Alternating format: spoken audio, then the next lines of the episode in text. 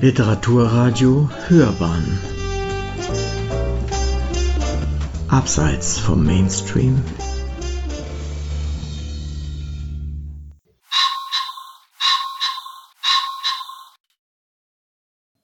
Sanddorn. Eigentlich, finde ich, muss ich nicht mehr viel erklären, wenn Sie sich ein Bild von dieser Pflanze anschauen.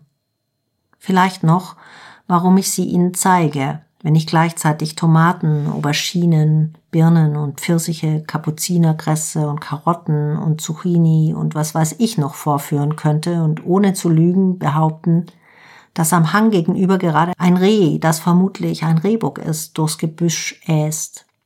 Und by the way erzählen, dass der kleine Rehbock, der hier auch schon ein paar Mal vorkam, nicht mehr am Leben ist.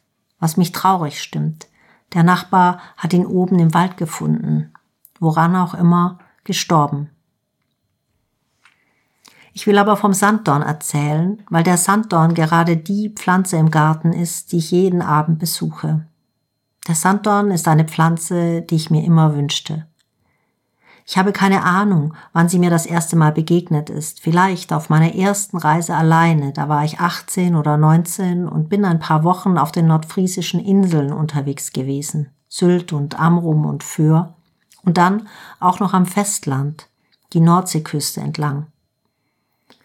Eine von weit her reichende Erinnerung glaubt, ich habe damals und dort irgendwo diese Pflanze zum ersten Mal gesehen und sofort bewundert. Ich mag filigrane Pflanzen. Ich mag das Luzide. Ich mag, wenn die Blätter im Wind sich so bewegen, dass es immer zu glitzert. Im Abendlicht und wenn die Sonne gerade so untergegangen ist auch. Eigentlich immer. Ich mag, wie der Sanddorn das Weibchen im Frühling diese kleinen Knospen ausbildet, die wie goldschimmernde Pickel auf den Zweigen sitzen. Ich mag, dass ich weiß, daraus werden irgendwann diese wunderschönen Beeren werden, die Sie nun auf den Fotografien sehen. Ich mag es, die Natur ein bisschen zu feiern für ihre Schönheit. Der Sanddorn, nicht meiner, jeder Sanddorn mag eigentlich viel lieber Böden, die es hier gar nicht gibt. Sandige und nicht so lehmig harte Böden wie hier in Niederbayern. Deshalb sieht man ihn auch viel häufiger dort, wo es solche gibt, in Küstennähe. Aber er wächst durchaus auch anderswo und verbreitet sich von selbst oder über Vogelscheiße.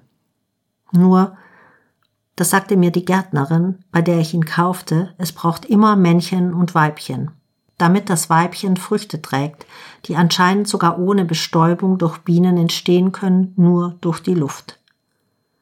Der größte Feind meines Sanddorns ist die Wühlmaus. Die Wühlmaus hat bereits zwei Sanddornmännchen vernichtet, indem sie ihnen die anscheinend sehr wohlschmeckenden Wurzeln bis auf den Stamm abgefressen hat. Die eine Pflanze erst neulich. Anders als bei vielen Tieren ist es hier tatsächlich mal so, dass die weibliche Pflanze die prächtigere ist, die größere und wegen ihrer ovalen, glänzend orangefarbenen Beeren auch die prachtvollere. Das gefällt mir natürlich. Meine Sanddorndame trägt dieses Jahr zum zweiten Mal. Im letzten Jahr trug sie genau drei Beeren. In diesem trägt sie wenigstens 20. Das ist eine mächtige Steigerung, finde ich.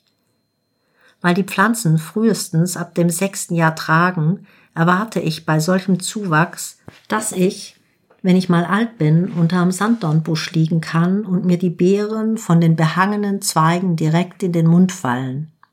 Ich höre dann wahrscheinlich die Nordsee rauschen.